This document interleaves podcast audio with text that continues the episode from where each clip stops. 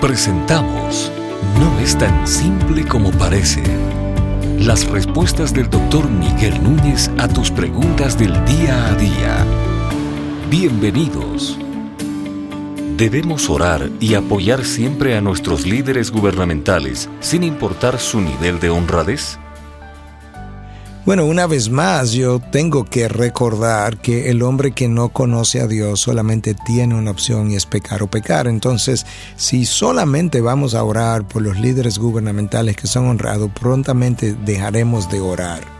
Y nosotros no podemos hacer eso. La palabra no separa en ningún momento a cuándo orar por alguien y cuándo no orar por alguien. De hecho, la palabra nos ordena orar aún por nuestros enemigos. Eso nos da una idea um, de cómo Dios piensa. La realidad, hermano, es que si hay algo que puede cambiar a los líderes gubernamentales es el poder de tu oración.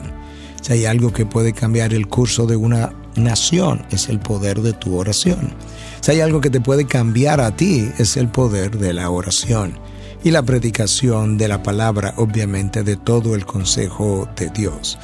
Cuando tú oras por los líderes gubernamentales, ¿por qué cosas tú puedes orar? Bueno, para comenzar, por su arrepentimiento y conversión a la causa de Cristo. ¿Qué mejor cosa que esa? ¿Qué mejor motivo de oración pudiera ser ese? Pero también nosotros debemos recordar que Dios tiene gracia común.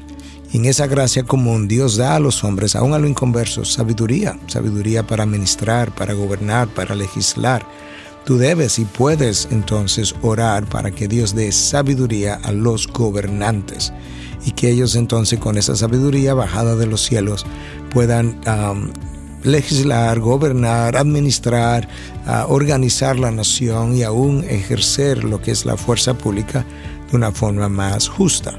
Tú pudieras también orar por las autoridades que están pidiéndole a Dios que te dé autoridades mejores o autoridades en las próximas elecciones que sean más, conforme a lo que es el carácter de Dios y las leyes impregnadas en la Biblia ah, desde todos los tiempos. Entonces, una vez más, yo quiero animarte a que tú puedas entender que Dios nos llama a interceder, precisamente yo diría que aún más, mientras más oscura, mientras más densa es la oscuridad. Por tanto, mientras más corrupto pueda ser el gobierno, más debe orar, más necesidad él tiene, más necesidad tienes tú como individuo y como nación de que Dios interceda a favor de los ciudadanos. ¿Por qué? Porque justamente no tienes otro, otro recurso. Ah, nosotros pudiéramos decir la misma cosa con relación a si los hijos debieran someterse solamente a los padres que son justos y honestos y piadosos y la respuesta es no, la palabra de Dios nos manda a honrar padre y madre independientemente de cómo ellos sean. ¿Debiera la esposa someterse a su marido solamente si él es un hombre piadoso? La palabra de Dios no nos no hace tal diferencia. ¿Debiera el hombre casado amar a su esposa incondicionalmente solamente si su esposa es una mujer piadosa? Bueno, si, si ese es el caso, él, él la está amando condicionalmente, condicionada por la piedad que ella exhibe.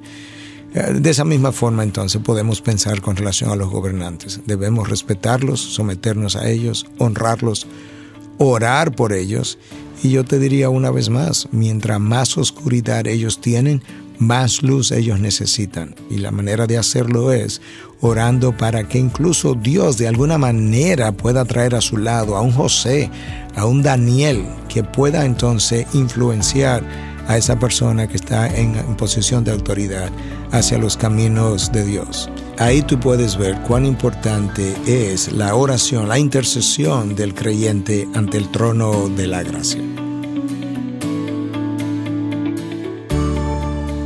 Estas y otras preguntas llegan hasta ustedes gracias a la valiosa colaboración de nuestros amables oyentes. Si deseas compartir con nosotros tus consultas e inquietudes, visita nuestra página de internet integridadysabiduría.org. Gracias por tu gentil atención y será hasta la próxima.